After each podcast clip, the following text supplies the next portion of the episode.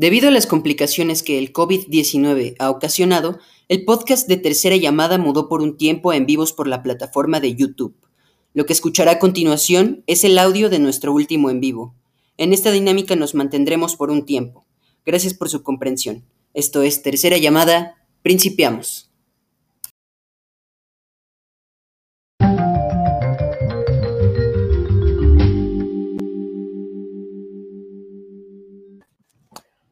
Queridísimos, queridísimos, queridísimas. Bienvenidos a esto que es Tercera Llamada. Tercera, Tercera llamada, tercera tercera, llamada, tercera. em, ¿Cómo? Queridísimos, tercera llamada livers, ¿no? Ajá, llamaderos. Los Llamaderos, llamaderos. Los llamadosos, los, Los. yes. La- sí. los llamadatianos. Bueno, Los, los fans de tercera llamada. los fans de tercera llamada ya lo pensaremos mejor. Eh, es. ustedes, a ustedes pónganse su nombre, ¿no? Háganos la tarea fácil, por favor.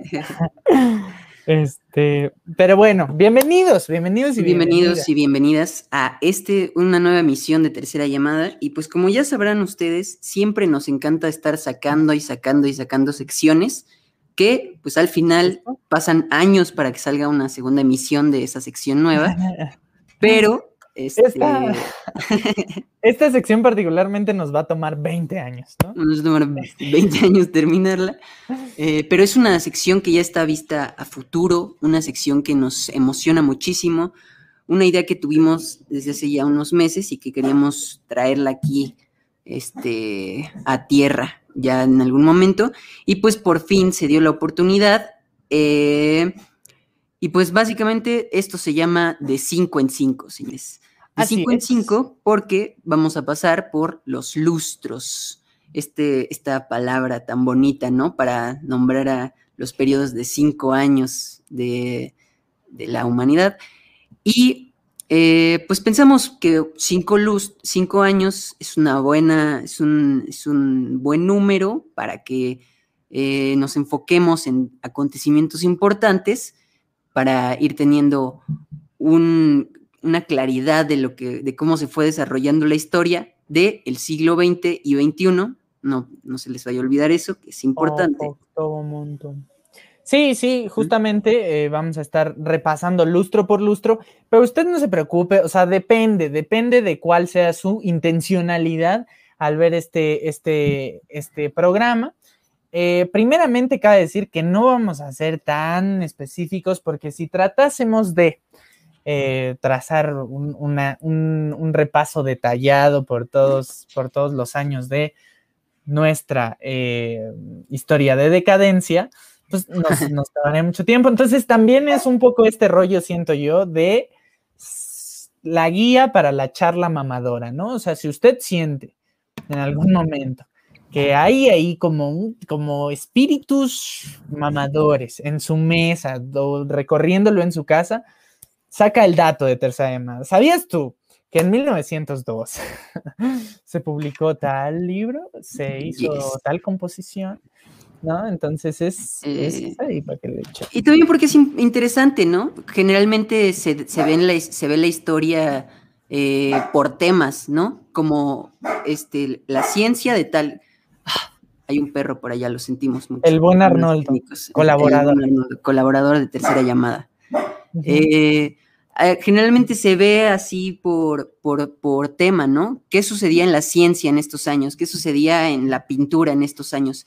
Nosotros quisimos hacer uno que abarcara todo en su generalidad, o al menos lo más que podamos, de lo que sucedía en esos años en la historia, ¿no?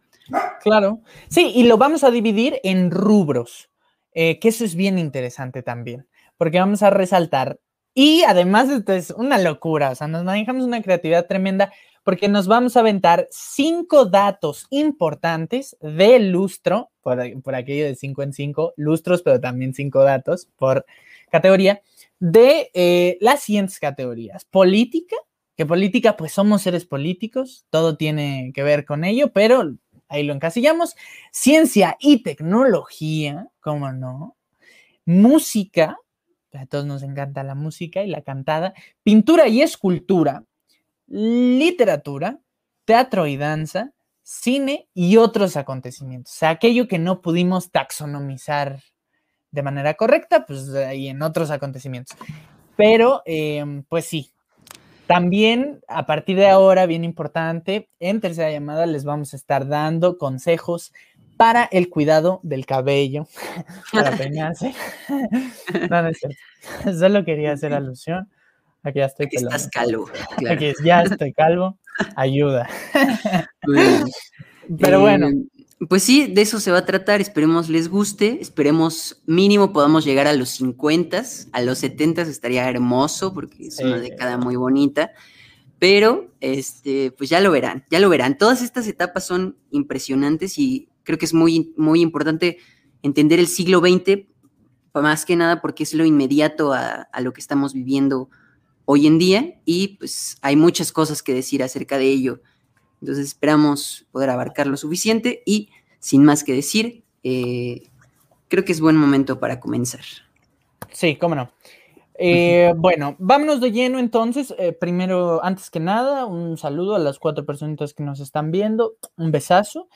Y, a todos los que nos ven después, después, un besazo es. también. también. Y igual. compártanlo. Ya somos 300 suscriptores. Bueno, Ah. después nos ponemos, después nos ponemos emocionales.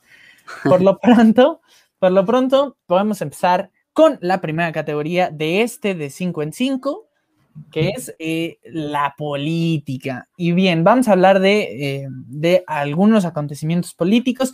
Primero, eh, me gustaría o considero prudente re- o sea, retomar el caso mexicano, porque aquí ya estamos viendo en México algunos de los síntomas que, que darán inicio a la revolución mexicana, ¿no? Entonces, ya por, ahí- ya por este entonces hay algunas dudas, hay descontentos, hay, aparte me parece que pese a que es un periodo corto, este, este gobierno de Porfirio Díaz de 1900 a 1904, ya ya de alguna manera eh, podemos ver muy condensados en un periodo muy, muy pequeño las, los, algunos de los ingredientes principales de Porfirio Díaz. Y entonces para ello rescaté eh, algunas partes de la cronología del gobierno eh, de Porfirio, de su, su, administración de 1900 a 1904.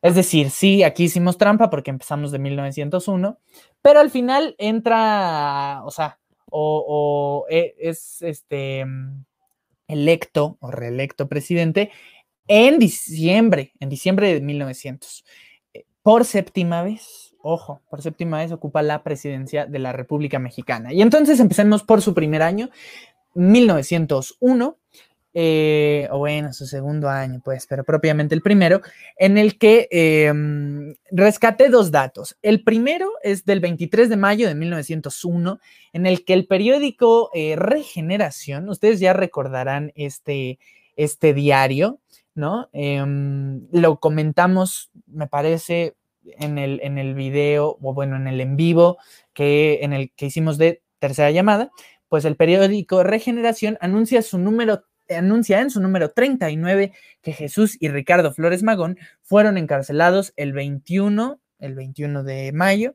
y que se encuentran incomunicados, ¿no? Eh, cabe recalcar que eh, estas dos personalidades son sumamente importantes eh, para este espíritu revolucionario que surgiría después, ¿no? Pero vamos, además podemos hablar eh, de, cuestiones más radicales, ¿no? En ide ideológicas eh, con estos personajes.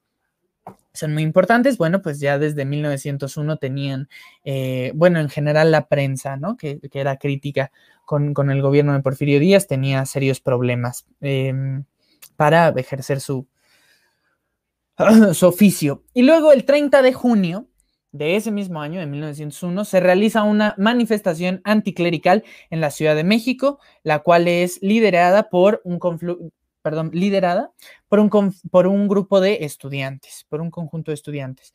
Eh, lo cual me llama la atención porque tiene que ver con, con, o sea, después la lucha estudiantil. La lucha estudiantil siempre ha sido importante en el mundo y en México, ¿no? Después se vuelve mucho más icónica con, con, con el 68. pero particularmente ya existían ciertas movilizaciones, igualmente muy reducidas. Eh, por este tema de que Porfirio Díaz trajo la paz, pero la trajo como, pues, eh, de a fuerzas, ¿no? Y entonces pasamos al siguiente año, donde, donde rescaté más cosas. Em, primeramente, en 1902, el 13 de marzo, el periódico estadounidense de Mexican, este, o bueno, el Heraldo Mexicano, publica un artículo en el que afirma que hay dos posibles candidatos a la sucesión presidencial. Eh, Bernardo Reyes y Limantur. ¿No? los dos son personajes que no distan mucho eh, del propio Díaz y después Limantur tendría otras, otras, otras tareas en el gobierno del Porfiriato, pero bueno, ahí estaba, ¿no? Ya se habla de la sucesión presidencial porque me parece que además Porfirio Díaz siempre dio como esta pinta de, bueno, ya. Incluso, bueno, la entrevista Díaz Krillman de eso va, de que Porfirio Díaz dice que cree que ya es hora de eh, de abandonar la presidencia, cosa que en efecto no cumple. Em, y luego, el 5 de febrero, se lleva a cabo el segundo Congreso Liberal, cuyos temas principales, y esto tiene que ver también con la pose, o sea, con lo que decíamos de esta pose eh, porfirista de pues, ya voy a abandonar, libertad, no violencia, ¿no? Traigo la paz, entre comillas. Y entonces se lleva a cabo el segundo Congreso Liberal, cuyos temas principales son completar las leyes de reforma, emprender una campaña para hacer efectiva la libertad de imprenta, encontrar formas de hacer efectivo el sufragio libre, organizar el municipio libre y la suspensión de los jefes políticos, resolver el problema agrario eh, y mejorar las condiciones de trabajo de los campesinos, entre otros. ¿no? De alguna manera tenemos estas manifestaciones que eh, nos dan a entender em, posibles cambios en la estructura de este gobierno, ¿no? Eh, incluso voces opositoras escuchan por ahí, pero es la realidad del país sigue siendo sumamente represiva. Eh, el 6 de junio, y bueno, justamente este, esto tiene que ver con lo que acabo de decir, el 6 de junio, Filomeno Mata, que es un periodista muy reconocido de aquel entonces, es aprendido y su imprenta es clausurada. Em, ojo aquí porque tenemos una noticia triste, el 21 de mayo, este, o sea, nos regresamos del 6 de junio al 29 de mayo em, para eh, recibir la triste noticia de que muere em, en la Ciudad de México el general Mariano Escobedo, muy importante en la revolución de Ayutla, ¿no? En esta, en esta espectacular eh, orquesta eh, intelectual que, hubo en esos movimientos y, en, esos, en, esa revolución. Em, claro que sí, liderada por Benito Juárez, pero que debajo o alrededor de sí tenía grandes personalidades y grandes intelectuales de nuestro país. Luego eh, nos vamos hasta el 12 de septiembre, en el que justamente regresamos a Jesús, Enrique y Ricardo Flores Magón, eh, que son puestos en prisión eh, por su trabajo como redactores en El Hijo del Aguizote. Igualmente, uno de los diarios más destacados de, eh, de, la época porfirista, ¿no? Uno de los diarios de oposición más destacados. Y bueno, como redactores de En El Hijo del Aguizote, pues fueron, fueron este, puestos en prisión. El 13 de diciembre de ese año, y es el último dato que eh, recupero en 1902, se tienen las primeras noticias del inicio, y esto me llamó la atención eh, por la coyuntura en la que estamos, y maldita sea, van a seguir apareciendo pandemias a lo largo de nuestros en vivos. Entonces, bueno, el 13 de diciembre se tienen las primeras noticias del inicio de una epidemia de peste bubónica en el puerto de Mazatlán. Esta, esta peste bubónica se atribuye o se cree que em, es, eh, traída a México por los chinos que vivían en, ese puerto de, Mazatlán. Ahora, eh, ¿por qué había chinos en el puerto de Mazatlán? Pues la migración china, que bueno, de migración también ya hablamos en tercera llamada, o sea, esto sirve también para hacernos promoción. Pueden irse al, no fue en vivo, pero podcast que hicimos de la migración, en el cual hablamos mucho de los orígenes eh, de de estas, estas culturas que se combinaron en algún punto con la, con la mexicana. Entonces, la migración china se promueve principalmente para la construcción del ferrocarril y para cubrir áreas de servicios en el norte del país. Luego, este, nos vamos ya a el tercer año que aquí, que aquí describimos, eh, que es 1903. Em, y entonces ya empezamos, ¿no? A tener estos temas antirreeleccionistas, opositores. Pues en marzo nace eh, con este ingrediente claramente eh, antirreeleccionista el periódico Excelsior, ¿no? Que también ya pues tiene su importancia. Digo, ha pasado por muchas manos, podemos, podemos debatir, o sea, podemos, este, sería bien interesante analizar como los los estilos periodísticos por los que han pasado estos, estos periódicos que ya tienen varios años existiendo y en circulación, pero bueno, por lo pronto ahí tenemos eh, aquel, aquel primer esbozo de lo que es Excelsior, cuyo eh, cuerpo de redacción está integrado por personajes como los Flores Magón, justamente Ricardo Enrique, Ricardo y Enrique esta vez nada más, eh, Sarabia y Alfonso Cravioto.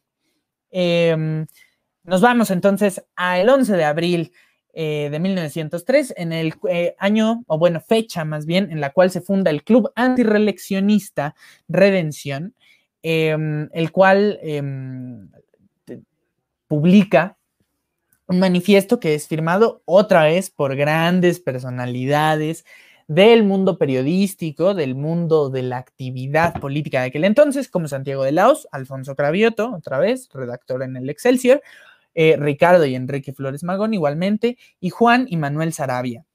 Eh, en este manifiesto eh, se advierte que si Díaz vuelve a reelegirse o se reelige en 1904, está precipitando al país a la guerra civil.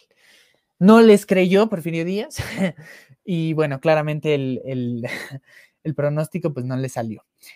Entonces vámonos al, ya al 30 de enero, ¿no? Aquí relacionamos estos personajes, pero aquí eh, ya nos vamos al, al 30 de enero de 1904, en el que el arquitecto francés, este, este, esto me llama la atención porque finalmente uno de los, de los entendimientos básicos que, tenemos del, porfiriato es este, ¿no? Afrancesamiento de las calles mexicanas y particularmente de la ciudad. Pues bien, el 30 de enero de 1904, el arquitecto francés Émile Bernard firma el contrato para la construcción de su proyecto del Palacio Legislativo. Em, no solo es que vinieran arquitectos franceses y artistas franceses aquí a México, sino también México exportó artistas, este, eh, es más, déjenle, les busco el dato, ¿no? El, aquí es el, tenemos la magia del, Internet. Pues bien, no solo, no solo es que en México vinieran arquitectos este, franceses, sino también en, la otra vía, ¿no? Em, México exportaba artistas a, eh, Europa. Eh, tenemos, por ejemplo, el caso de eh, Jesús Contreras, ¿no? un, artista mexicano que será conocido por su obra, por varias obras que están en el Paseo de Reforma, pero particularmente por Malgré Tout, que es igualmente muy conocida en, Francia, no solo en México. Y vámonos pues em, al 6 de mayo en el que se da a conocer una reforma electoral que amplía el periodo presidencial de cuatro a seis años y restablece la figura de la vicepresidencia. Eh, o sea, ya vamos, Porfirio Díaz era muy hábil para hacer este tipo de cambios. Este, tenemos por ahí algunas, algunas artimañas que hacía, que se iba del gobierno para que entrara su cuate, cambiara la legislación, ¿no? O sea, como que el Porfirio Díaz era hábil para manipular las estructuras eh, políticas y jurídicas. Em, y entonces, el 20 de mayo, eh, unos días después nada más, se realiza una gran convención del Partido Nacional Porfirista en la que se designa como candidato a la presidencia, no me lo van a creer, a el señor Porfirio Díaz, al general Porfirio Díaz, y eh, por la vicepresidencia, pues a Ramón Corral. El primero de junio de ese año, de 1904, se da por terminada la lucha contra los indios mayas en la península de Yucatán. Em, bueno, podríamos hablar de, este también es un tema que podemos tocar aparte, ¿no? Los, múltiples eh, genocidios que hubo, que hubo en el porfiriato y es este tema de, ok, nos trajo paz, pero ¿a quiénes y en qué sentido, ¿no? Em, aquí tenemos este, este, esta lucha contra los indios mayas. Este, un, conflicto muy cruento. El 11 de junio se llevan a cabo las elecciones secundarias para designar ya al presidente y vicepresidente de la República.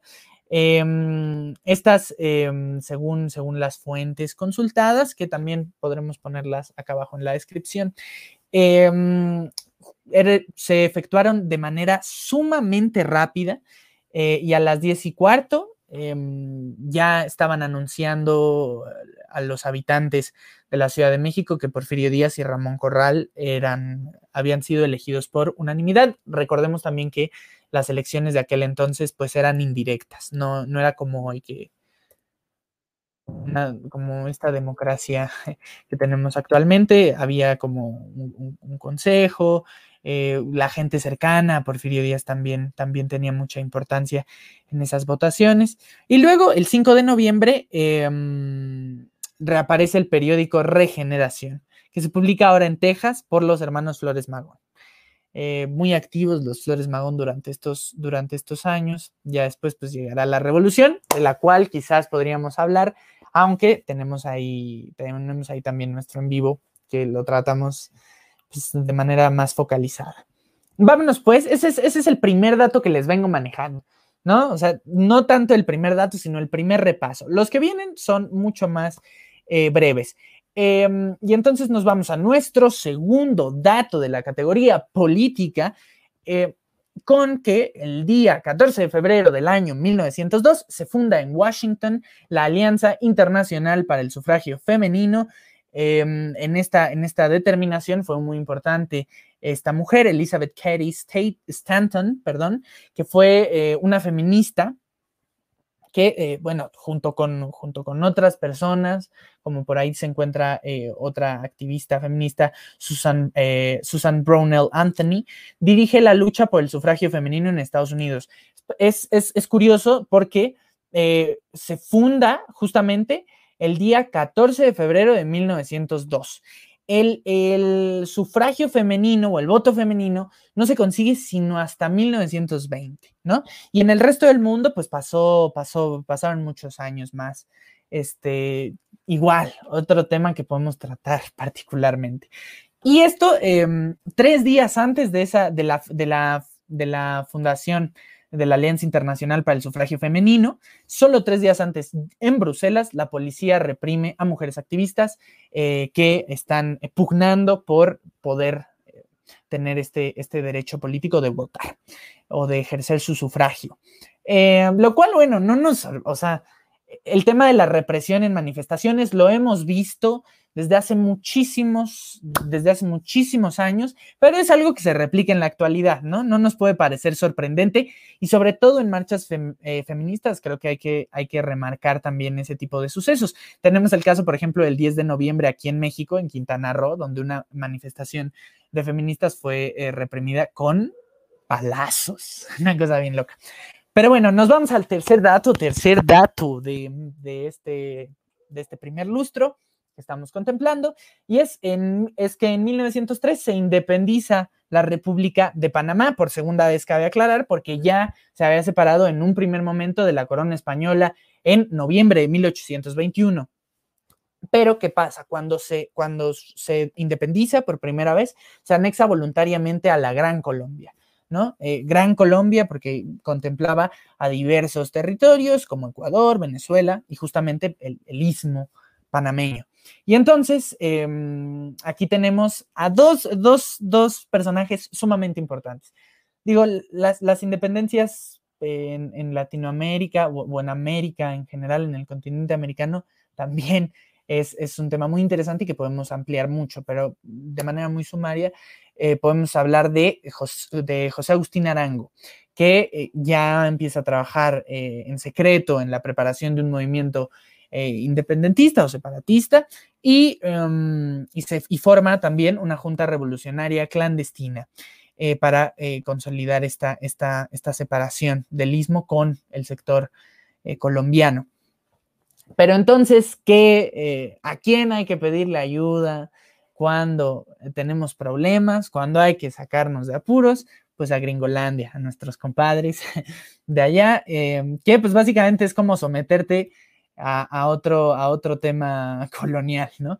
Pero, pero bueno, justamente eh, negocian, eh, empiezan las negociaciones directamente con Estados Unidos para la construcción del canal de Panamá, ¿no? Que fue, que fue eh, sumamente útil para, para la economía este, estadounidense y para los, para los códigos de, autoridad y de poder que, que desde hacía mucho tiempo ya se veían. ¿no? En la, en la intencionalidad em, militar y política y, de relaciones internacionales que tenía Estados Unidos de América. Entonces, bueno, eh, ahí felicidades por su independencia, Panamá, pero no estuvo tan chido.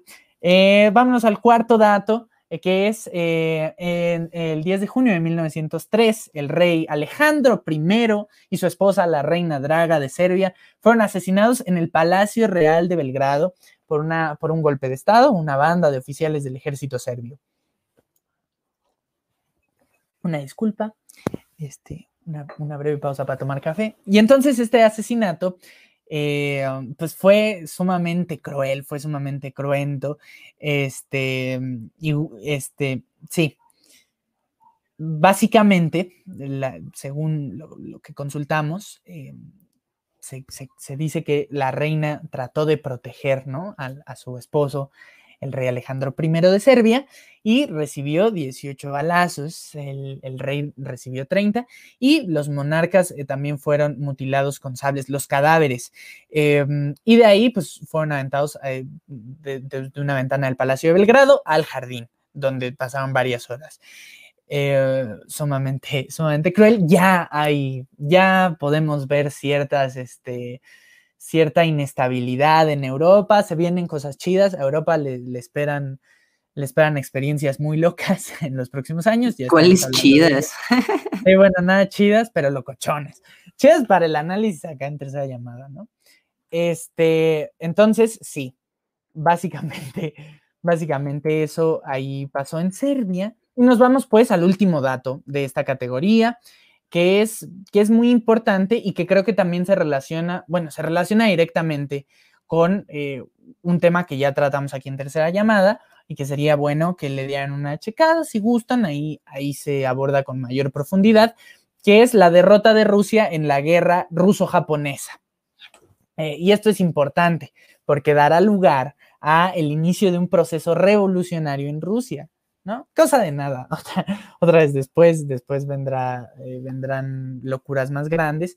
Pero eh, sí, justamente uno de esos ingredientes es que uno de los ingredientes de esos, de esos inicios en los procesos revolucionarios es que Rusia estaba sumamente debilitada y había, y había perdido muchos enfrentamientos y había sido perjudicada en, los conflictos a los que, a los que se, se insertó y esto generó de alguna manera mucha, mucha desconfianza en el gobierno eh, zarista y, em, y bueno, y, y devino en, muchas, en, muchos movimientos que terminaron precisamente en la instauración de la eh, URSS. Podríamos hablar más a detalle, pero lo dejamos ahí como el dato curiosete. Eh, esta es un poco la parte más densa porque ya las, las categorías que vienen, eh, bueno, después también de la que sigue porque se pone chido, este, ya, ya nos las aventamos con más tranquilidad. Pero pues así la cosa en este lustro, ¿no? En efecto, mi querido Paolo, y justo creo que ah, yo creo que al final vamos a dejar un tiempillo ahí para comentarios y algunas conclusiones acerca de, este el primer lustro del siglo XX, para tampoco extendernos tanto.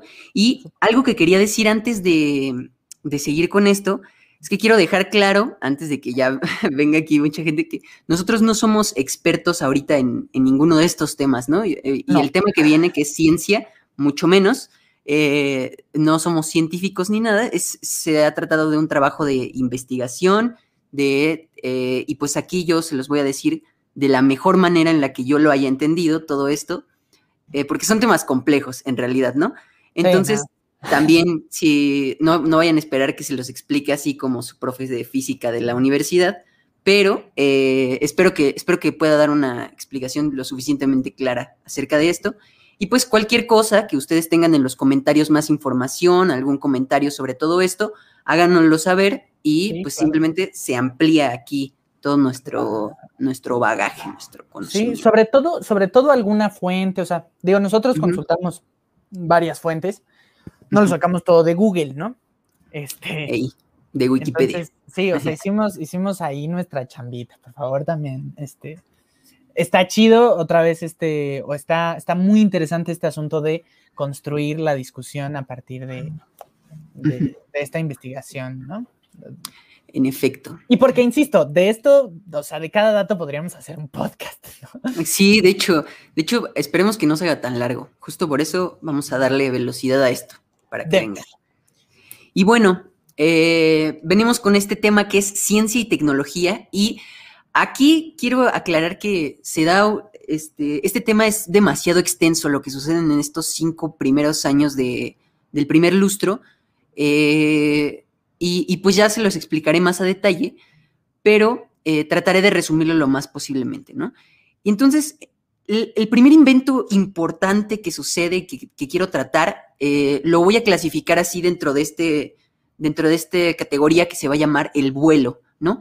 Porque lo que tenemos que saber es que antes de 1900, la, el, único medio para volar que se conocía era el globo, el globo, ah, este, el que conocemos todos, donde, pues ya saben, ¿no? El globo eh, aerostático. El globo aerostático, así es. Eh, y justamente era aerostático porque el globo podía elevarse, pero no había una manera muy eficaz de hacer que se moviera en diferentes direcciones, ¿no? Era, era difícil justamente. Entonces, desde, desde años antes se había empezado a, investigar acerca de, del vuelo, ¿no? De cómo hacer para crear, de volar como las aves, justamente. Entonces, eh, uno de los primeros inventos que surgen es en Alemania, el, un, sujeto que se llama Ferdinand von Zeppelin, que ya le sonará el nombre desde ahora. En 1880 eh, es, fue un ministro del imperio alemán y en 1880, eh, al, después de, estar en Estados Unidos y ver los globos aerostáticos, se da la tarea de crear una especie de globo aerostático dirigible eh, que, que, se pueda mover a la dirección que él quiera, ¿no? Y basándose en un diseño de David Schwartz, lo comienza a construir en 1899 y es en 1900, en el primer año de este lustro, cuando se da el primer vuelo exitoso del Zeppelin, que pues se volverá un instrumento, una herramienta de transporte muy, muy importante para los primeros años del siglo XX, hasta que 20 años después eh, se dará un terrible accidente, el incidente de Hindenburg, donde se dejarán de usar los globos aerostáticos, pero eso ya lo tocaremos más adelante en alguna de las emisiones siguientes. Pero por otro lado, en este desarrollo del, del vuelo, de la aeronáutica, en, es, que, está sucediendo en el mundo, en, 1903, eh, los hermanos Wilbur y Overlay Wright realizan el primer vuelo exitoso a propulsión, que eh, inspirados, antes de esto, la aeronáutica se había ido desarrollando desarrollando y un sujeto llamado Otto Linden, primero un sujeto llamado George Cayley, eh, desarrolla los primeros planeadores. Se da cuenta que antes las máquinas trataban de hacer que volaran como las aves, ¿no? Las máquinas voladoras. Pero este sujeto, George Cayley, se da cuenta que, que hay algo dentro de las alas que hace que el aire funcione de una manera en la que pueda planear, ¿no? y no, necesariamente al mover, al agitar las alas. Entonces ahí se empieza a dar un desarrollo de los planeadores y es con un sujeto, con otro investigador, no voy a dejar de decir sujeto porque siento que es muy despectivo, eh, de otro investigador, inventor llamado Otto Lilienthal, eh, incorpora esto de los planeadores, le, incorpora una torsión, una especie de torsión, se da cuenta que las alas eh, se pueden mover y desarrolla muchos planeadores. Otto lamentablemente muere en uno de esos planeadores al no calcular la, el clima y pues muere, ¿no? Pero los hermanos Wright están muy inspirados por las investigaciones de Otto y logran hacer el primer planeador a propulsión eh, y que va a sentar las bases para incluso los aviones que tenemos hoy en día siguen las bases de los hermanos Wright, de cómo planear, ¿no? En 1903 desarrollan esa tecnología y pues eh, eh, eso es el invento más importante. Luego, el siguiente dato que tengo acerca de la ciencia y la tecnología es un dato muy extenso eh, y bueno, espero que, espero que lo pueda explicar bien, ¿no? Va de la mano con el segundo dato, con el tercer dato, entonces digamos que aquí están con concretos el segundo y el tercer dato. para, para empezar, quisiera aclarar esto, que es acerca de la física clásica, ¿no? Nosotros cuando vamos a la prepa y nos enseñan todas las leyes de Newton, las leyes de la termodinámica, todo lo que nosotros conocemos en la preparatoria acerca, o al menos la mayoría de lo que nos enseñan, son acerca de las leyes de la física clásica. esta idea que se tenía hasta antes del siglo XX, justamente, que decía que pensaba que todo el universo, toda la materia, todo podía estar explicado conforme a leyes, conforme a ciertas leyes y, que básicamente esas leyes estaban escritas en algún lado y nosotros teníamos que descubrirlas, ¿no?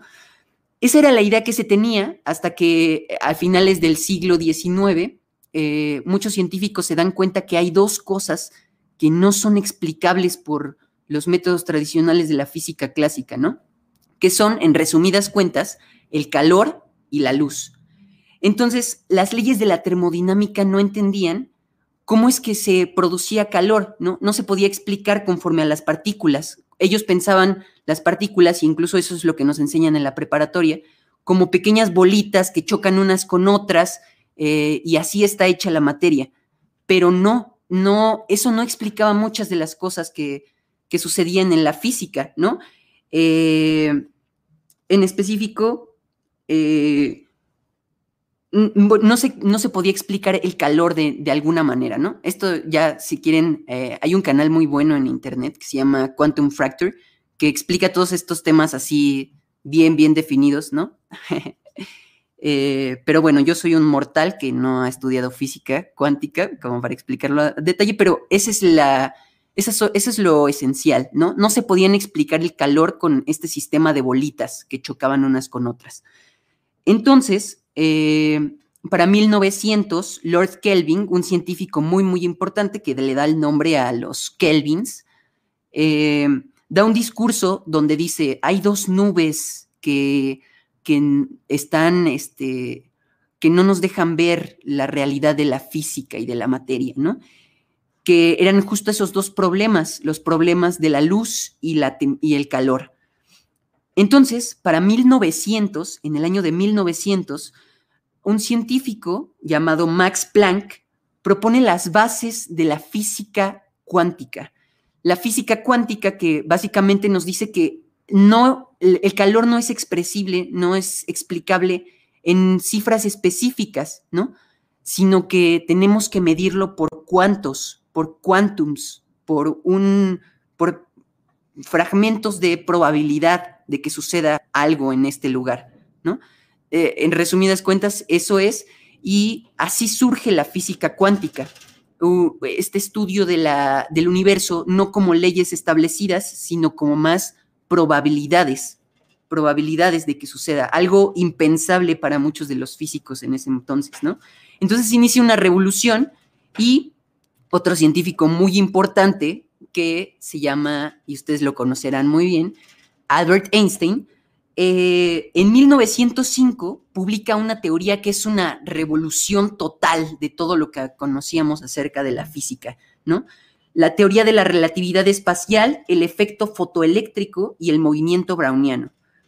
Básicamente dice que nada, nada puede moverse más rápido que la luz y logra explicar la gravedad, que era otra de las cuestiones que no, no se explicaba del todo con las leyes que teníamos, explicando que el espacio y el tiempo no eran cosas rígidas como pensábamos.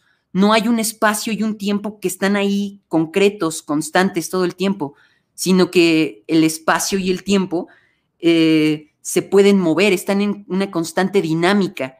Eh, y, justo eso explica la gravedad. Dan el ejemplo de una tela donde pones tú una esfera encima y esto va a hacer que se hunda. Y si tú pones bolitas alrededor, van a empezar a moverse alrededor, ¿no? Eh, y eso explicaría de alguna manera la gravedad. En, muy, muy sencillamente, ya sé que muchos me van a decir, ah, no, esto, eso qué, no, es, es muy básico eso, pero pues sí. Eh, es un ente dinámico. Y así funda lo que se conocería después como la relatividad, la relatividad específica y luego la relatividad general, que son estas dos maneras de visiones de la física moderna que van a estar en constante lucha, en constante tratar de embonar una con otra durante todo lo que viene del siglo XX y XXI hasta hoy en día, cómo embonamos las leyes de la relatividad de Einstein con la física cuántica. ¿no? ¿Hay alguna manera, hay alguna teoría que pueda explicarlo todo en su conjunto? De ahí ya van a surgir después muchas de las que quizá hablaremos. Este, y otra de las cosas que propone Einstein en esta teoría es que la materia y la energía son equivalentes. Esta famosa, esta famosa ecuación que todos conocemos de Einstein, que es E es igual a mc al cuadrado, eh, que es eso, ¿no? La, una especie de equidad entre la materia y la energía. Bueno, de, en resumidas cuentas es eso. Y otro de los acontecimientos científicos que sucede, el, cuarto de, este, de, esta lista, el, cuarto, es eh, que en 1904 Pavlov gana el premio Nobel, eh, que el premio Nobel es un premio que lleva relativamente muy pocos años para 1904. Si no me recuerdo, es en 1901 cuando es el primer premio Nobel. Ahorita se los diré en otros datos.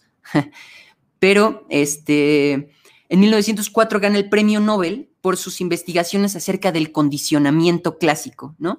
Que serviría, estas va a fundar unas bases, de alguna manera, para lo que después, eh, lo que después se desarrollaría como las bases para la corriente psicológica del conductivismo, que es una corriente psicológica que va a tomar mucha importancia unos años después. Pero aquí empieza con Pavlov. Pavlov era un médico un médico que se dedicó mucho tiempo de su vida a estudiar el sistema digestivo y trabajaba mucho con perros, investigando el sistema digestivo de los perros, y eh, para cierto momento dado, encuentra, eh, empieza este estudio acerca del conductivismo y del el condicionamiento clásico, que básicamente es este famoso experimento donde tú pones a un, tú le das, pones una campana, eh, hay un condicionamiento este, indefinido y una respuesta indefinida.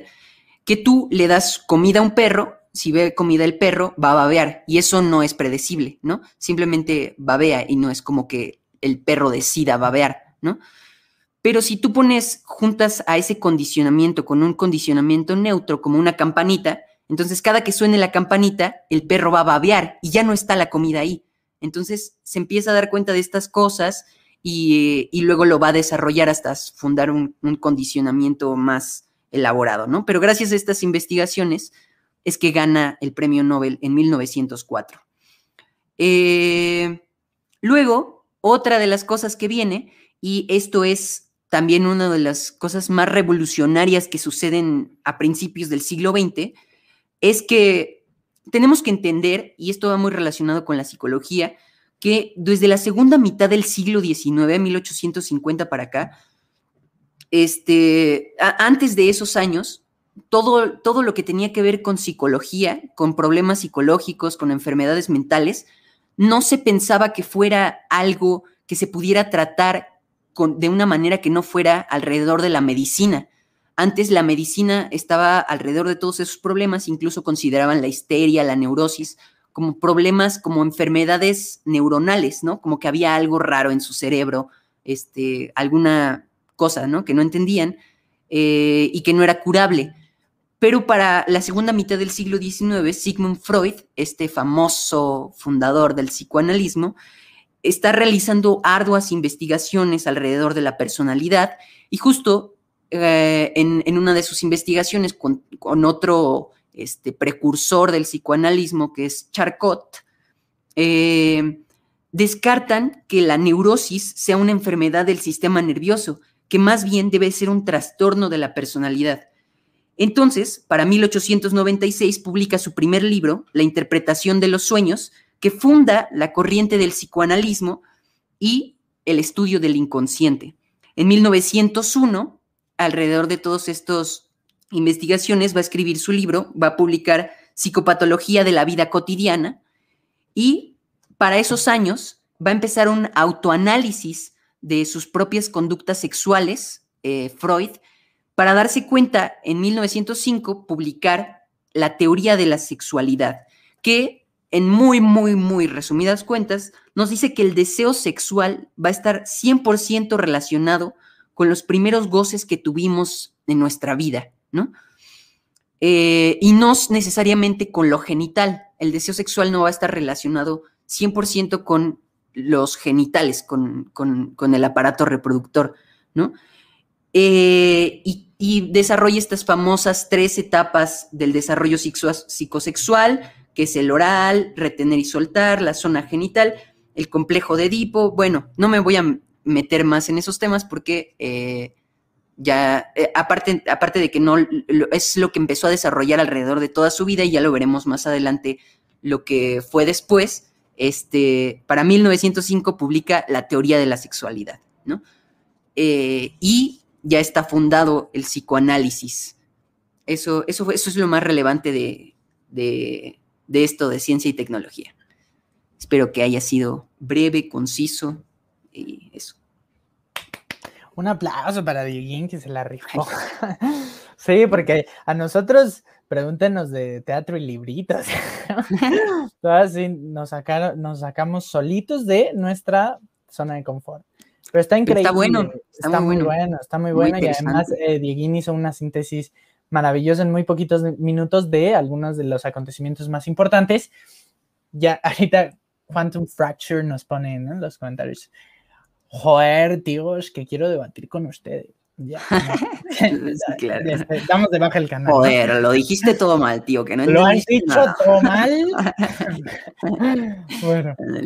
Vámonos entonces a la, a la, musiquita, ¿no? La musiquita da ritmo en nuestras vidas, siempre nos pone alegres o tristes, o sea, es eh, la, eh, la manera de patentizar nuestros, eh, nuestros sentimientos nuestras, nuestras andanzas por el mundo, como, bueno, cualquier arte, ¿no? Pero entonces vámonos pues con los datos de la, de la musiquilla. Em, que, no son muchos, la verdad es que no son muchos. Y, me voy a ir eh, mucho más rápido esta, en, esta, en esta ocasión. El primer dato que les tengo preparado es que, eh, pues, una cosa que parecería una obviedad, ¿no? Pero yo la incluyo aquí. Eh, en aquel momento, claramente de 1901 a 1905 y, algunos lustros después también, pues la música no se podía escuchar de manera doméstica, ¿no? No, era como ahora, que pues con, esto de la conectividad, eh, aunque todavía hay cierta brecha en ese sentido, pues podemos agarrar nuestro celular y poner una rolita, este, hay múltiples plataformas gratuitas para escuchar música, los sonideros en los, en, los barrios poderosos aquí de, la Ciudad de México, por ejemplo, ¿no? Ya también son, ya son tradición. Pues bueno, acá este, pues acá no se podía. Y entonces la brecha aún era mayor en el tema de la música. Para poder apreciar un contenido musical, pues había que ir de forma presencial a los teatros. Entonces, como todo aspecto cultural, eh, y sobre todo en aquel entonces, sea, conforme nos alejamos más de, la actualidad, pues iremos notando que ese rasgo elitista o ese, carácter elitista del arte, pues, pues se manifiesta claramente, ¿no? En aquel entonces no era la excepción. Em, y entonces, ¿pero qué se escuchaba en los teatros? ¿Qué se consumía? Y pues entonces ese es el dato número dos que les, que, que seleccionamos de aquí, de esta categoría, que son los principales géneros. En aquel entonces em, se, escuchaban, se escuchaban varios géneros, pero había unos que eran preponderantes. Voy a...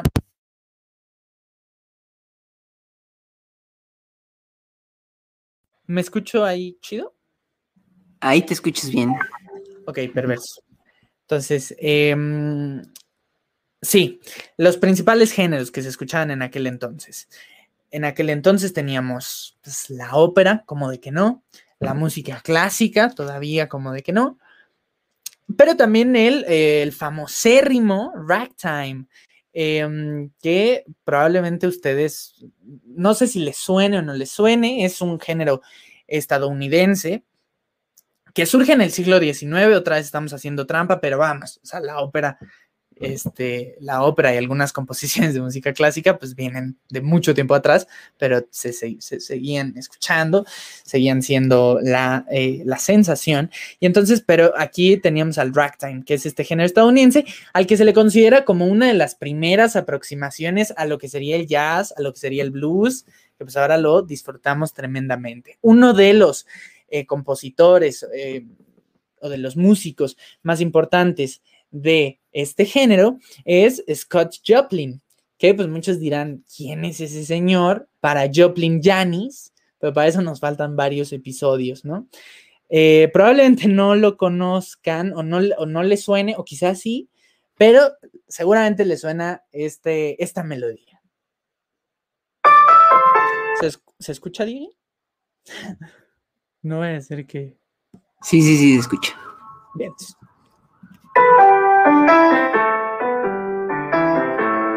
Oh. Claro, un clásico.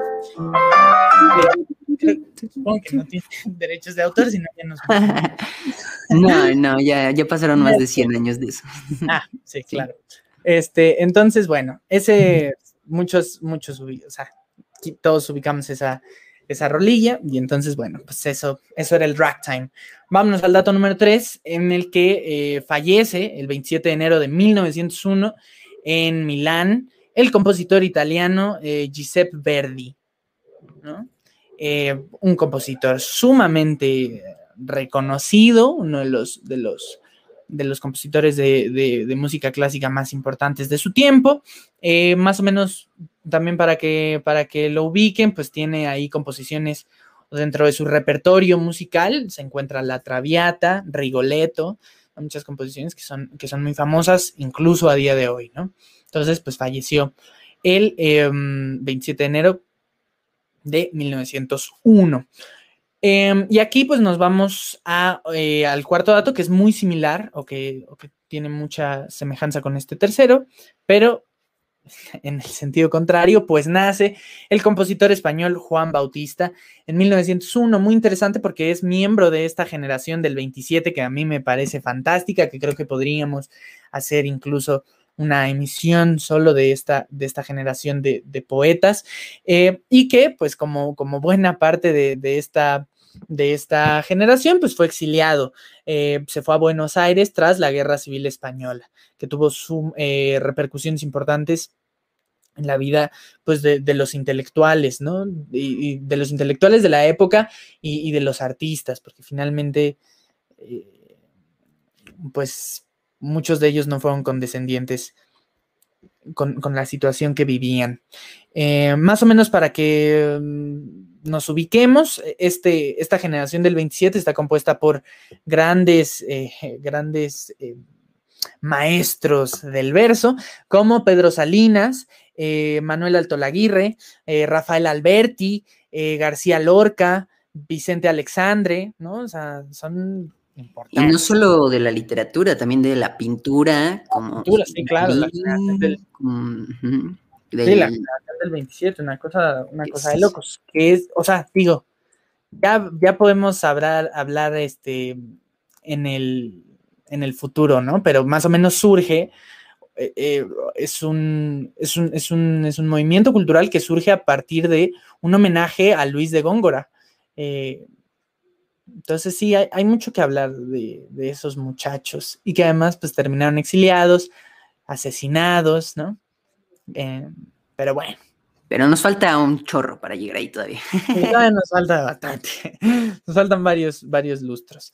entonces, nos vamos ya al último dato, que es que se estrena la ópera eh, de, nombre Salomé del compositor alemán Richard Strauss, que es una de las, es una de las más famosas de este, de este compositor, que por sí es muy reconocido, ¿no?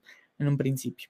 Eh, y es una historia apasionada de amor, de tragedia entre los protagonistas de esta ópera, la princesa Salomé y Juan Bautista.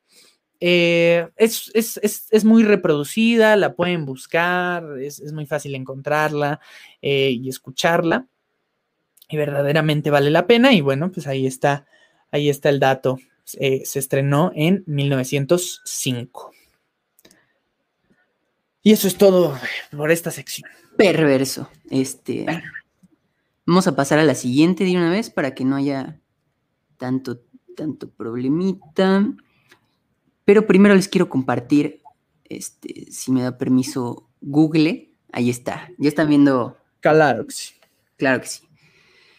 Este, ¿y por qué les pongo esto? Porque eh, justo el tema de ahora es la pintura y la escultura. Y, pues, vaya, antes de, antes de mil, en 1800, este, el arte durante todo el siglo, eh, mediados del siglo XVIII, digo XIX, hasta principios del siglo XX, fue impactada por varias corrientes artísticas, ¿no? En la literatura y en el teatro, principalmente por el, por el, por el naturalismo y el realismo. Eh, y en la pintura y la escultura, eh, el Art Nouveau es lo que impactaría más que nada desde 1880 hasta 1920 aproximadamente, es donde se desarrolla esta corriente artística denominada Art Nouveau. En, en la. En este. En la, en la, en la, en la arquitectura, es que déjenme, bueno, primero empezaré con, la pintura, ya que estoy en esta página, ¿no? En la pintura, el Art Nouveau, eh, ustedes seguramente ya conocerán este tipo de pintura que está y es el, es el denominado Art Nouveau. Y fue muy famoso uno de los, uno, un pintor, ah, bueno, hubo bastantes, pero uno de los más famosos de ellos fue eh, Afam Mucha, Afam Mucha, bueno, así se, Alphonse Mucha, así se llamaba. Y él hizo muchísimos carteles para el teatro de la Renaissance, ¿no? Y entonces este tipo de, este tipo de arte de este, fue, fue el más importante justamente dentro de lo, lo más comercial, ¿no? Entonces lo podíamos ver en muchísimas publicidades, en muchísimas este, carteles de óperas, de, teatro, de ballet, ¿no? Y entonces justamente este artista que ahorita les voy a poner su, su arte, Alphonse Moucha. Alphonse Moucha. Aquí está, ¿no? No, no, no. Bueno, son este tipo de carteles los que él hacía y tenía muy, muchos muy famosos. De hecho, incluso estos se mantienen hasta hoy en día, ¿no? Hay, hay muchas este, homenajes a este tipo de arte y en específico a este artista, ¿no? Entonces, pues ese fue dentro de la, dentro de la pintura algo que destacó. Y ahora, para la escultura, para la escultura, esto es un poco difícil, ustedes disculparán los problemas técnicos, ya esto lo iremos mejorando en, su momento. Pero para la escultura, eh, uno de los autores más importantes para la escultura que, que sucedió fue Auguste Rodin. Y si bien todo su desarrollo artístico es de antes de el siglo, del siglo XX, eh, fue justamente en el 1900 cuando expone por primera y única vez en su vida la famosísima escultura de La Puerta del Infierno, que ahorita se las buscaré porque no aparece aquí, pero ustedes la ven, como pueden ver, ustedes reconocerán muy bien esta escultura en específico, que es el pensador, el famosísimo pensador Y fue muy, muy famoso. Este, este escultor incluso lo llaman el padre de la escultura moderna, porque rompió con muchas de las, de las vanguardias que se tenían hasta el momento acerca de la escultura. ¿Por qué? Porque él trabajaba principalmente con mármol, este, con yeso y con bronce, ¿no? Entonces, como veremos aquí, eh, en sus puertas, esta es la famosa puerta del infierno, que él nunca la vio, la vio en, la vio en vida, pero pero sí fue muy, muy, muy importante. Hicieron nueve copias de estas y una de ellas la, pueden, la podemos encontrar nosotros en el Museo Sumaya, además de, además de su otra escultura que se llama El Beso, ¿no? Que esta fue una colección, una colección, la colección de la Puerta del Infierno, eh, con muchas de sus obras más, más importantes que tiene, como El Pensador, como ya lo, lo dije. Y pues podemos decir de, del escultor, que mucha de su arte estaba inspirada en la Divina Comedia de Dante Alighieri. Y eh, pues esto, expone, expone en esta puerta y también fue la inspiración de muchos de los escultores que vendrían a instaurar el modernismo en, en, este, en la escultura, como uno de ellos, Joseph Clagat. Eh, pero bueno, en tanto a escultura, eso tenemos. Y además, también es de esta época, eh, Pablo Picasso, para estos momentos, ya había nacido, ya había estudiado pintura. Y en esta época de 1900 a 1904, tenemos las primeras obras de Pablo Picasso de su, denominada, de su denominado periodo azul, que ahora se los compartiré igualmente.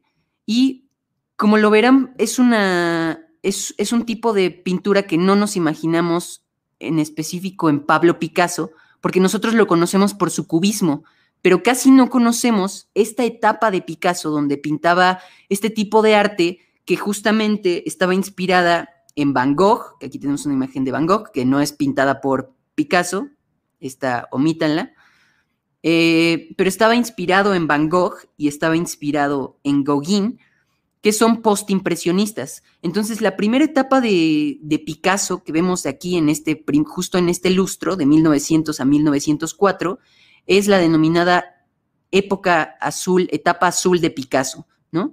Y aquí podemos ver esta famosa pintura de la Celestina y pues otras más que tiene. Y justo estaba inspirado en, estos colores por, la depresión que le causó la muerte de uno de sus amigos, que ocurrió justo en el 1900. Eh, pero bueno, para el final de la época de, ah, para el final de esta época, justo en 1905, iniciará la etapa rosa de Van Gogh, que se desarrollará a partir del siguiente lustro, pero empieza en 1905 y ya hablaremos más de ella en, otros, en otras emisiones de este subprograma. Y ya por último dato acerca de la pintura y escultura, tenemos que son los últimos años en la vida de en la vida artística de este pintor famosísimo igualmente llamado Claude Monet. Para 1900 a 1904 empezaría a pintar, constantemente viajaba a Londres a visitar a su hijo y empezaría a pintar unas obras que se llaman eh, Vistas del Támesis de Londres, es una colección de obras, y de 1900 a 1908 pintaría en su jardín las famosas obras de los nenúfares. Entonces, aquí les pongo las de los nenúfares nada más para ya no extenderme tanto, y pues son unas obras muy, muy famosas de, de Monet, pero estamos viendo aquí los últimos trabajos de su vida. Después de esto, eh, dejaría de pintar eh, pues, por su muerte, ¿no? Pero vaya, aquí podemos verlas y pues quizá en otro momento hablemos más a detalle sobre todos estos artistas que fueron muy, muy importantes. Eh, y bueno, algo que se me olvidó mencionar también fue que del, del, del Nouveau Art, del Art Nouveau de, esta época, en la escultura podemos ver mucha, digo, en la arquitectura podemos ver también muchas obras representativas y una de ellas son las, las, las arquitecturas de Charles Renier Mackintosh, que diseñó el, para estos momentos la Escuela de Arte de, de París, ¿no? Que eh, por aquí creo que es esta, sí, justamente es esta. Entonces, pues como verán, no soy tampoco un experto en, arte, ¿no? Pero pues ese es el Art Nouveau de la época. Y bueno, eso es, eso es todo, pero ya después, como estamos viendo, eh, ya surge aquí eh, Picasso, que próximamente sabremos más acerca de él y las vanguardias que crea. Eh, están haciendo los primeros pintores, son los escultores ya son discípulos de este gran maestro de la escultura, de la escultura modernista, que es este eh, Auguste Rodin, y pues próximamente vendrá más de esto, ¿no? Eso es todo por pintura y escultura. Espero haya estado un poco dinámico, traté de hacerlo con imagencitas para que fuera más chido. Sí, sí, sí. Ahí bueno una pasada por el historial de Dieguín. Ay, sí. Este, sí, muy bueno. Eh, y creo que además está bien interesante porque dices algo eh, muy curioso que es que, o sea, mencionaste algunos artistas a los que les empezaremos a dar seguimiento, ¿no? O sea, después revientan y, y, se vuelven lo que, lo que son actualmente. Pero bueno, vamos entonces a la cuarta categoría y antepenúltima. Este, no pasa nada, lo pueden ver en dos partes, ahí nos las arreglamos.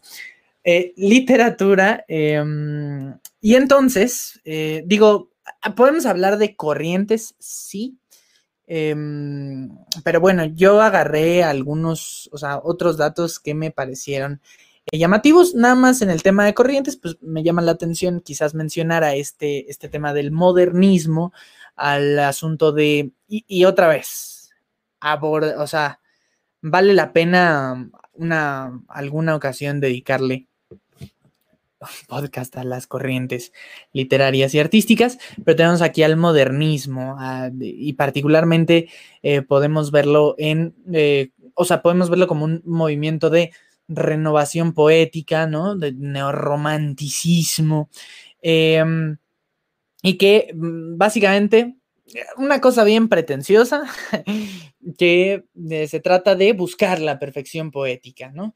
Em, alejarse también un poco de, los, de, los, conceptos poéticos más humanizados, eh, utilizar un simbolismo em, que va más allá de lo real y de lo sensible, que más bien está focalizado en encontrar sentidos mucho más profundos de eh, nuestros entornos, ¿no?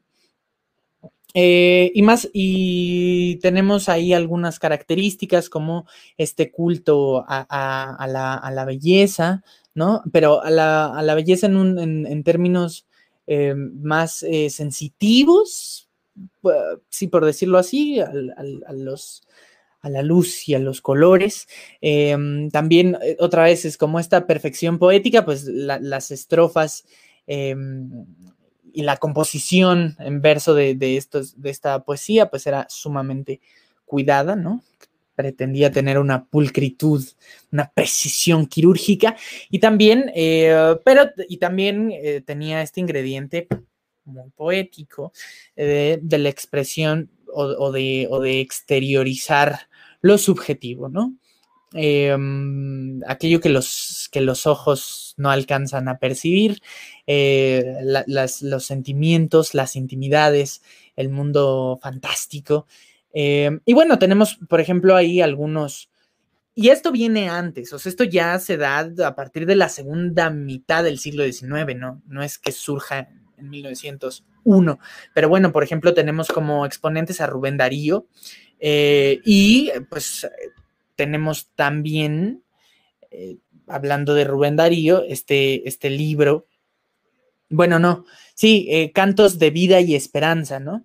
eh, que está dividido en tres partes y que forma parte de esta corriente modernista. Em, y bueno, pues ahí los tenemos. O sea, también es algo que pues podemos considerar o, que, podemos entender. Igual eh, muchos de ellos podremos, muchos de estos poetas podremos darles seguimiento. Está Juan Ramón Jiménez, ¿no? Está Machado, o sea, tiene varios, varios. Pero bueno, nada más eso en el tema de las corrientes, porque había otras cosas que me llamaban más la atención. Em, por ejemplo, y este es un dato curiosillo ahí, en 1900, y aquí se trampa también, se, mm, se, publica el libro El maravilloso mago de Oz, el libro infantil El maravilloso mago de Oz, que eh, pues se haría una, una, muy famosa adaptación, más famosa que el, libro en sí, en 1939, El mago de Oz. Eh, todos ubicarán, todos la, todos la habrán visto, Judy Garland interpretando. Una crítica al capitalismo, ¿no? Dicen que justo era una crítica al capitalismo, algo así. Hay, hay cosas. Sí, igual el libro fue, leí por ahí que el libro fue criticado porque decían que no era tan para niños, pero sí era, sí era, sí se publicó como un libro infantil, ¿no? Eh, pero ahí está, o sea, también tenemos ese, ese, ahí la, la adaptación, pero bueno, el libro se publica en 1900 y la continuación de ese primer maravilloso Mago de Oz se, publica en 1905. Dato número 2. Se entrega, como bien dijo Dieguín, el primer premio Nobel y por consecuencia el primer premio Nobel de literatura. Se lo entregan al poeta francés Sully Prudhomme eh, y con ello pues también tenemos la primer motivación de, esta premiación, ¿no? Que a mí me gusta mucho leerlas. Pues bueno, eh, pónganme por favor en música intelectual. Ahí está. bueno, entonces, la motivación de este, de este primer premio Nobel de Literatura es eh, por lo siguiente, en reconocimiento especial a su composición poética, lo cual da pruebas de un elevado idealismo, una perfección artística y una rara combinación de las cualidades tanto del corazón como del intelecto. Y a estas motivaciones se unirían ya varias que son clásicas, ¿no? Por ejemplo, aquella que dice, por su dominio de las descripciones biográficas e históricas, así como por su brillante oratoria en defensa de los valores humanos exaltados. Híjole, ¿de quién será? ¿De quién será esa motivación? Pues bueno, lo podemos decir después, porque después, varios lustros, muchos lustros después. Y también, una muy polémica, por haber creado una nueva expresión poética dentro de la gran tradición estadounidense de la canción. Bueno, ya. Nos dejamos de payasadas. Este, y nos vamos al dato número 3. Este, que es de el año 1902. Se estrena El Sabueso de los Baskerville. Qué novelón, qué historia. Es una de las aventuras probablemente más reconocidas y más importantes de todo el universo de Holmes, ¿no? Y nos ubica eh, en esta situación detectivesca, como siempre, en la que Charles Baskerville eh, se ha encontrado muerto. Y entonces, eh, este es un caso para la dupla inolvidable, Sherlock Holmes y, su compañero Watson. bueno, es, una historia ya muy reconocida, que bueno, Creo que podríamos platicar de ella más a profundidad, pero léanla o acá la comentaremos después. Y otra, que es el dato número cuatro y también que tiene que ver con, con, con, Sherlock Holmes, es eh, solo un año después se publica el cuento de Black Peter o Peter el Negro, eh, que, es un, que es la historia de este adusto marinero que es, que es encontrado en su cabaña, en, su casa, eh, empotrado en una puerta, en una de las, de, las, de las paredes de su cabaña, con una lanza que eh, en algún momento se utilizó para cazar para la caza de ballenas, ¿no? Y aquí también me, se me ocurrió meterlo porque hay un juego que se llama Holmes, Crímenes y Castigo, Crímenes y Castigos, perdón. Yo supongo em, el, nombre basado, o, basado también en, el, en el título de la novela de Dostoyevsky, quiero pensar, ¿no? Crímenes y castigos. Bueno, pues este caso en particular, este cuento, es recreado para que podamos jugar a ser el conspicuo detective. Es un buen juego, a mí me gusta mucho y particularmente sale, me gustó, me gustó mucho o me interesó mucho este, este caso de, de, Black Pizza porque pues ya había leído el cuento, ¿no? Entonces es mejor leer el cuento antes de jugarlo para sentirte todavía más chingón. Eh, y luego vamos al quinto y último dato, que es en 1905, en el que se publica la famosísima novela del escritor italiano Emiliano Salgari, El Capitán Tormenta. Esta novela relata las aventuras de un joven guerrero en la coyuntura de las cruzadas, ¿no? Y es, y es una novela de aventuras sumamente, sumamente enérgica, em, llamativa, pero también con un, con un sentido de fondo. Ya habrá tiempo también para hablar de, Salgari y de, su novela El Capitán Tormenta. Pero eso es todo por lo pronto en eh, el tema de literatura. Ya hablaremos, ya hablaremos en otros lustros muchas más cosas este, muy interesantes. Sí, y pues ahora vamos con un tema que va muy de la mano, de alguna manera, con esto de la literatura, y es el teatro y la danza. Pero bueno, la danza más relacionada con el teatro que con la literatura, pero bueno, para ese entonces tenemos que entender que eh, después del romanticismo se pasó a una corriente llamada el naturalismo, que justo era una corriente en contra del romanticismo y que trataba de plasmar las cosas lo más objetivamente, científicamente, escépticamente posibles, ¿no? Que todo fuera narrado tal como era, incluso dice Emile Solá, uno de los máximos representantes del naturalismo, que eh, el, escribir una obra de teatro tenía que ser como una investigación científica de lo que sucedía, ¿no?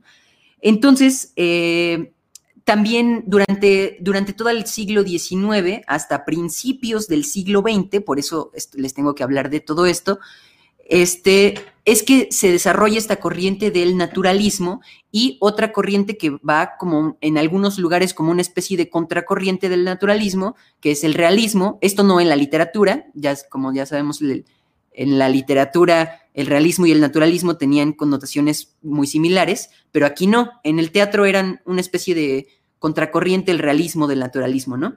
Entonces, durante, dentro del naturalismo tenemos a muchísimos, muchísimos autores, entre ellos Alejandro Dumas, Henry Beck, Emil Solá, como dije, y del realismo tenemos, el realismo trató de centrar su atención en eh, las situaciones más económicas, políticas y sociales de lo que sucedía, no tanto en la profundidad de los personajes, ¿no?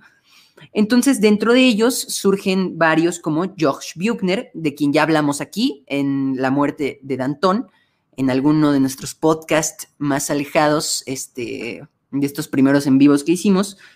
De Friedrich Hebel, tenemos a Liev Nikolaevich Tolstoy, que lo conocerán más por su literatura, pero tuvo ahí una que otra obra de teatro, y al famosísimo cuentista y pieza fundamental dentro del teatro, este, dentro de los inicios del teatro contemporáneo, que es Anton Chekhov.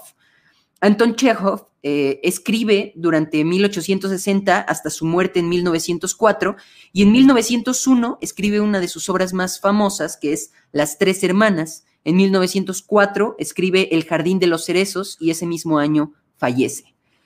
Eh, Dentro de, también de esta corriente del realismo tenemos a uno de los más importantes, a dos de los más importantes representantes, que aparte serían las bases, fundarían las bases de el, teatro contemporáneo, ¿no? Por eso es importante hablar de ellos ahorita, aunque son un poco anteriores a todo esto, que son Henrik Ibsen, que lo conocerán probablemente por eh, muchas de sus obras como Hedda Gabler, como La Casa de Muñecas, un autor muy importante y que rompió con muchos de los esquemas que se tenían para ese momento dentro del teatro, ¿no? Tenemos que entender que para estos años, todavía para inicios del siglo XX, el teatro está pegado con la literatura. No se puede hablar de teatro sin hablar de la dramaturgia, de los dramaturgos que había en ese momento. Entonces, por eso son tan importantes en este, en este lugar. Este, en, 1899 escribe su última obra llamada Al despertar de nuestra muerte y en 1900 deja de escribir por una apoplejía, que una, un problema mental, un problema cerebral que lo hace morir en 1906, ¿no? Pero durante todo este tiempo, 1900 a 1905, está en un, está vivo, pero sin escribir nada, ¿no? Y otro del que ah, es muy importante hablar es de August Strindberg, y es justamente en esta etapa, August Strindberg es un discípulo de Henrik Ibsen, es, su inspiración principal fue Henrik Ibsen, y Strindberg va a ser uno de los padres, precursor de lo que después sería el teatro de la crueldad, el teatro del absurdo. Este, este, esta persona, este escritor, este teatra, teatra, teatra, dramaturgo, este, fue, fue muy, muy importante por romper igual con muchos de los esquemas que había hasta ese momento acerca de cómo se tenía que escribir el teatro. Entonces, durante 1900 a 1900, desde 1850 hasta 1910, por ahí, están, tiene un momento de apogeo donde escribe muchas, muchas obras. Entonces, entre ellas podemos encontrar El sueño en 1901, y Danza a la Muerte en el 1900. También se le considera un precursor de esta corriente que sería el expresionismo en el teatro. Eh, y bueno, eh, en 1900, eh, en 1900, en 1900 exactamente, fallece Oscar Wilde, que también es importante mencionarlo dentro del teatro, porque fue un representante del teatro burgués había muchas contracorrientes acerca de contra, contra, contra la burguesía, entre ellas pues Strindberg y Ibsen son unos de los mayores representantes, pero también estaba la contraparte que eran las obras de teatro burgués de Oscar Wilde, entre ellas ya hablamos aquí también acerca de la importancia de llamarse Ernesto y una de sus obras más representativas es Salomé, pero fallece en 1900. Eh, para 1899 eh, alguien de quien ya hablaremos más adelante con más profundidad, está despuntando el escritor español, eh, también pieza fundamental de otra generación muy importante, que es la generación del 98, que es Ramón del Valle Inclán. En 1899 escribe Cenizas, drama en tres actos, y pues está en un proceso de escritura. No escribiría otra obra hasta años después, y ya hablaremos de él probablemente en el siguiente emisión de esto, pero para 1889 ya tenía su primera, 899 ya tenía su primera obra llamada Cenizas.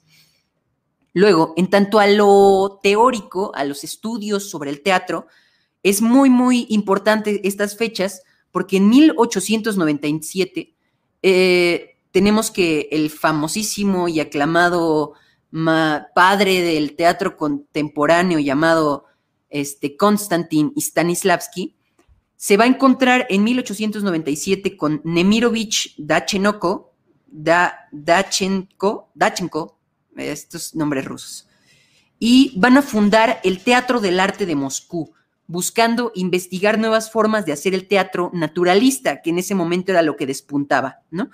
Usan obras de Chekhov justamente para, para sus montajes. En 1898 montan la Gaviota de Chekhov y es un éxito impresionante en tanto a la crítica. Todo mundo adora la obra de Chekhov, de, de Chekhov y Stanislavski, de La Gaviota, y va a estar representándose desde 1898 hasta 1906. Esa fue la importancia de, esta obra. Entonces, durante todo este lustro, de 1900 a 1905, va a estar esta este, representación de eh, la Gaviota de Chekhov y otras obras. Está Stanislavski montando muchas, muchas obras acerca de Shakespeare y de otros autores como justamente Ibsen, como Strindberg. Eh, y lo que va a hacer que en estos van a ser los principios, va a ser cuestionarse Stanislavski en estos momentos, y va a ser, va a llegar a los principios de lo que después se conocerá en el teatro como la corriente del simbolismo. Entonces, el naturalismo, nosotros se centraban en, todos los hechos, en el objetivo que se podía hacer, ¿no? En que, y justo muy, mucha de la representación que hay en el naturalismo es muy expresiva, porque justamente buscaban más lo objetivo, ¿no? lo que se viera eh, físicamente. Entonces, con el simbolismo se empiezan a buscar estas ondas como más este, interiorizadas, lo que representa el símbolo en el teatro, ¿no? Eh, eh, se empieza a buscar otro lenguaje que ya no va a partir del texto, ¿no? Em, entonces, para 1905 se juntaría con otro que es una leyenda del teatro, que es Vesvolod Meyerhold. Meyerhold, eh, que en ese entonces era un actor de Stanislavski, pero que ya había empezado una investigación más a profundidad acerca del simbolismo, y lo, se juntan para que Meyerhold dirija el Teatro Estudio, el primer teatro, el, que se considera el primer laboratorio teatral en la historia y eso va a revolucionarlo todo para el teatro después de estos años. Entonces, es importante hablar de todo esto porque nos encontramos hasta en, el parteaguas de lo que será el, teatro contemporáneo, ¿no? Entonces es, es muy, muy importante. Ya no es objetivo, se centra más en el subtexto, en el símbolo. Y bueno, eh, en tanto a danza, no suceden en realidad muchas cosas, corríjanme si estoy mal, en tanto a lo que yo investigué, pero eh, durante toda la segunda mitad del siglo XIX hay una importancia y un auge del ballet en el mundo, eh, más que nada del ballet de origen ruso y de Dinamarca, y a finales de, 1800, de 1890 se dan las, unas de las obras más, más representativas del ballet de la historia, ¿no? El lago de los cisnes en 1895, el Coascanueces en 1892 y para, y para toda la primera década de 1900 estas obras serían como las, los íconos del ballet eh, para ese entonces. En 1904 eh, surgiría la, bailarina Isadora Duncan, que eh, se considera hoy en día un baluarte del teatro, de la danza moderna, ¿no? también está empezando a surgir aquí una especie de quiebre con, el, con, la danza, pero eso va a suceder varios años después. Eh, y bueno, ya en lo más, este, por, ya por último, en lo más, ¿cómo se dice? General, digo, en lo más comercial, eh, lo que predominaba en todos lados, en todos los lugares como espectáculo teatral, era la ópera. La ópera tenía un predominio impresionante y pues algunos de los, de los autores más famosos de óperas, podemos encontrar a Felipe Pedrel con Los Pirineos, a Jules Masseant, El juglar de Monte Carlo, Peleas y Melisande de Claude Debussy. Claude Debussy, el también compositor musical. Eh, y eso es todo por teatro y danza. Se vienen cosas impresionantes. Sí, se vienen cosas.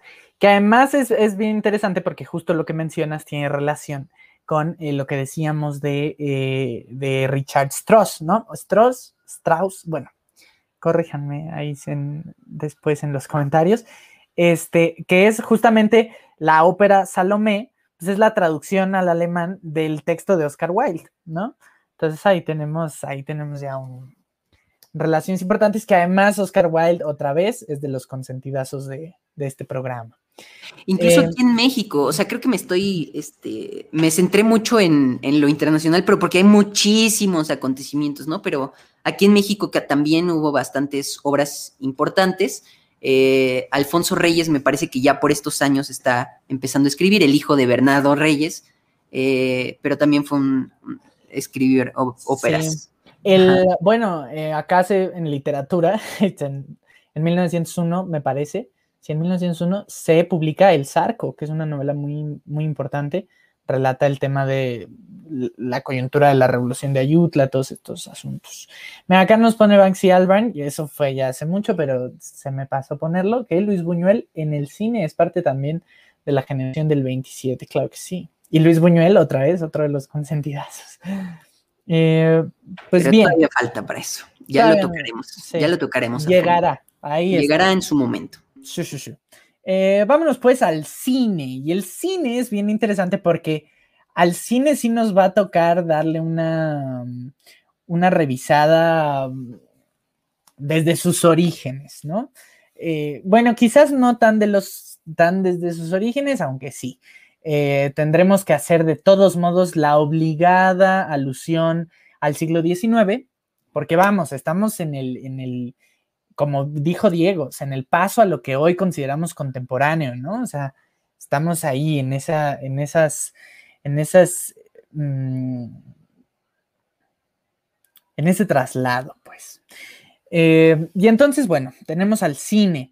Eh, el cine, pues ahí eh, también tenemos que em, considerar a el gran inventor Tomás Alba Edison, ¿no? Que no solo fue un inventor saso, sino también, bueno, inventor estadounidense Tomás Alba Edison, no solo fue un, uno de los inventores y de los científicos más importantes de los últimos de los últimos años, siglo XIX, siglo XX, principios del siglo XX, sino em, también fue un señor empresario, ¿no? Y entonces eh, tuvo durante mucho tiempo este, este monopolio cinematográfico dado justamente a una, de sus creaciones, el eh, kinetoscopio, que era un, artefacto que permitiría ver imágenes en movimiento.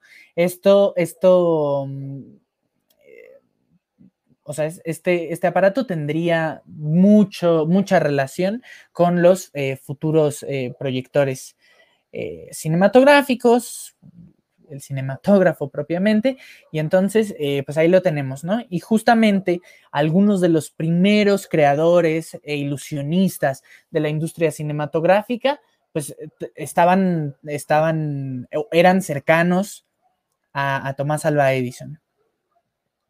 Eh, vámonos pues con el primer dato, eh, que es eh, Georges Méliès.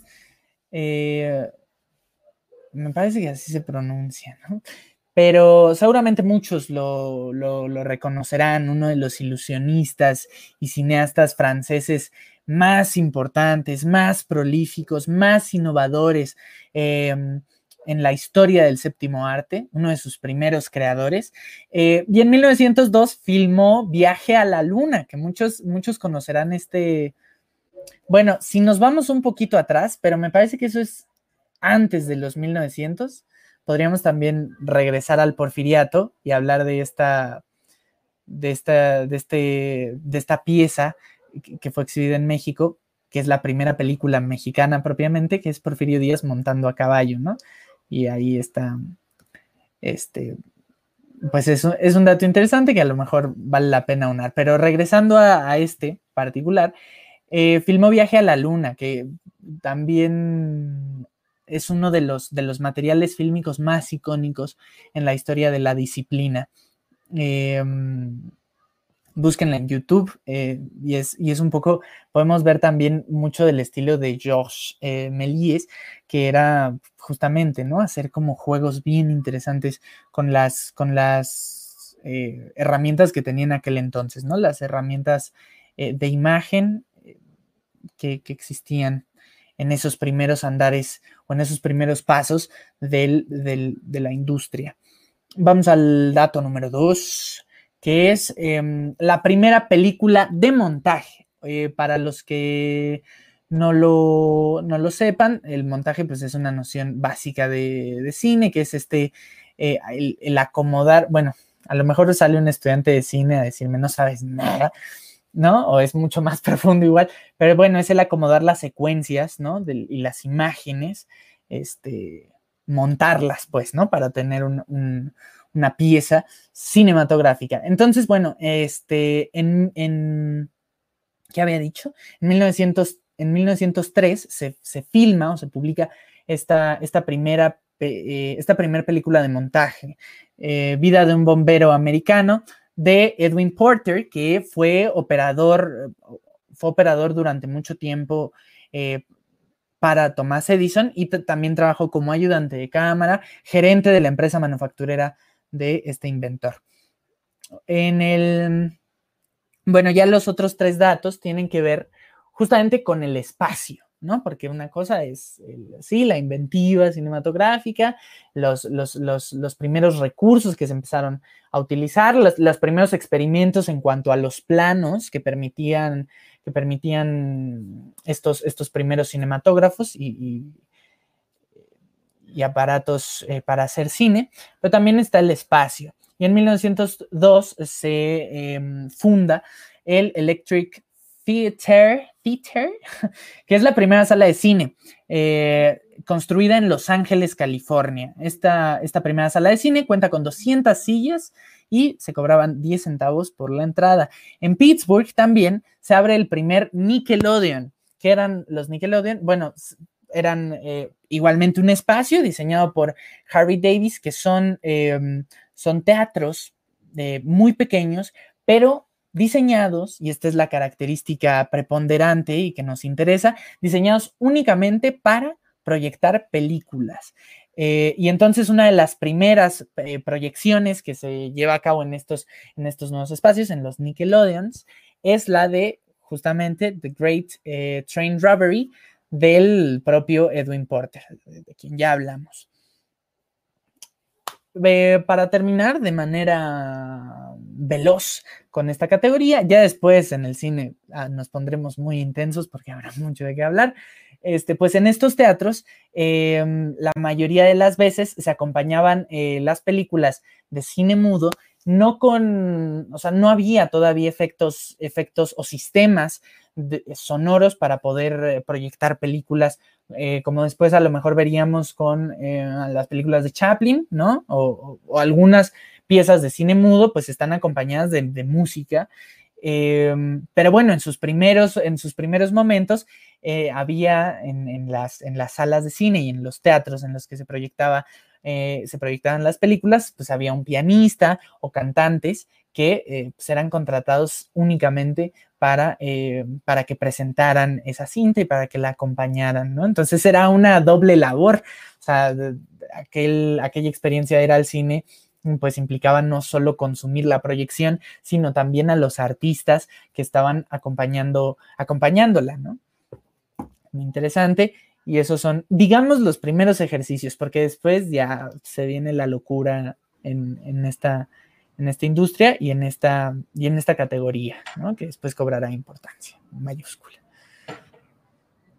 Claro, qué locura. Justo, justo eso que dices de la música está muy chido porque ahora, hablando de Georges Méliès, hicieron hace poco la restauración de la versión a color de Viaje a la Luna, que la encontraron en algún sótano hace, en el 2011, creo, algo así. La lograron restaurar y la hicieron la adaptación, pero le pusieron una música moderna, ¿no? Como con sintetizadores y cosas así. Y, hubo gente que se quejó, ¿no? De, ah, ¿cómo le ponen música moderna si es de Georges Méliès y en ese entonces no había nada de eso, ¿no? Pero, pero creo, creo que justo se entiende que en ese entonces, pues ni siquiera era, o sea, podía cambiar la pieza musical en cualquier momento, eran al final improvisaciones del mismo tecladista lo que sucedía en ese momento, entonces se mantiene la esencia de que pues al final la música es lo que acompaña la imagen, ¿no? Claro. Está, muy chido. Y que lo pongan a un contexto más actual es una cosa muy... Una maravilla. Ahí úsenla. Está, dura creo que... ¿Cuánto dura el viaje? La, 13 minutos por ahí, ¿no? 13 minutos, 14 minutos.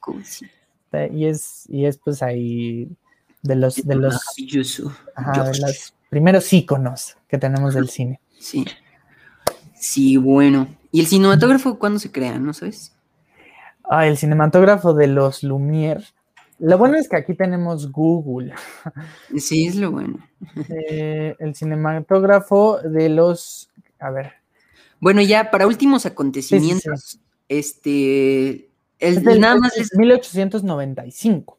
Ah, ok. Yo ya sí, o sea, estamos justo en el nacimiento del cine aquí. Sí, sí, nos tocó ahí. Está muy bueno. Qué belleza. Bueno, para otros acontecimientos, este ya es como el pilón. Les voy a dar la lista así. Ah, aquí sí no voy a andar en nada, simplemente la lista de los personajes importantes que murieron y nacieron en estos cinco años. En 1900, elegí nada más los como más importantes a mi parecer, habrá muchos más y me, lo dirán, pero estos son para, a mi opinión, los más importantes que fallecieron. En 1900 fallece, como ya les mencioné, el escritor y dramaturgo Oscar Wilde, eh, máximo exponente en la literatura del decadentismo. Nacen en 1900, el 22 de febrero, Luis Buñuel, nace Eric Fromm, este psicoanalista estadounidense de origen alemán, eh, María Teresa Montoya, una actriz eh, y empresaria teatral muy importante para México, Antoine de Saint-Exupéry, que lo conoceremos después por un piloto y escritor francés que escribirá tiempo después el, este, el Principito, Joaquín Pardavé, este actor inolvidable también del cine de oro mexicano. En 1901 nace Fulgencio Batista, eh, el dictador cubano, en, mm, eh, también nace Linus Pauling, un físico y químico estadounidense que va a ser muy importante. Hirohito, el emperador japonés. Werner Heisenberg, que también va a ser una pieza fundamental para el desarrollo de la física moderna. Walt Disney, el que ya conocen todos. Giuseppe Verdi fallece en 1901 igualmente, como lo mencionó Paolo. Eh, mm, fallece también George Francis Fitzgerald, eh, este, eh, no es el Fitzgerald que conocemos, sino un físico. Mm, fallece también Leopoldo Alas Clarín. En 1902 nace Karl Popper, un filósofo austriaco. Fallece Émile Zola, el novelista francés. Eh, y ya les mencioné que también dramaturgo importantísimo del, eh, del naturalismo. 1903 nace en Japón la persona viva más longeva del mundo, que sigue viva al día de hoy, en 1903 nace, que es Kane Tanaka. En 1904 nace Salvador Dalí, el pintor, diseñador, escritor y cineasta español. Nace Pablo Nerudo, Neruda, escritor chileno. Nace Dolores del Río, actriz mexicana también importantísima. Alexis Romanov, el niño último heredero al trono de Rusia nace, fallece Anton Chekhov en 1904 y en 1905 nace Víctor Frankl, psiquiatra austriaco, fundador de la logoterapia. Nace Christian Dior, un diseñador de modas francés muy importante. Nace Jean-Paul Sartre, un filósofo y escritor francés, también lo vamos a tocar en su momento. Y fallece el escritor eh, importantísimo de la literatura Jules Verne, Julio Verne. Eso es todo. Wow. Ahí está, qué fuerte. Vamos a, vamos a ponernos de 5 en 5 otra vez. Y pues por eso, con esto damos por terminada esta emisión. Una emisión que se nos salió de las manos. Pero bueno, imagínense si esto se tratara de décadas. ¿No? No, qué bueno. Sí, no, se quedan en el maratón de cinco horas de tercera llamada.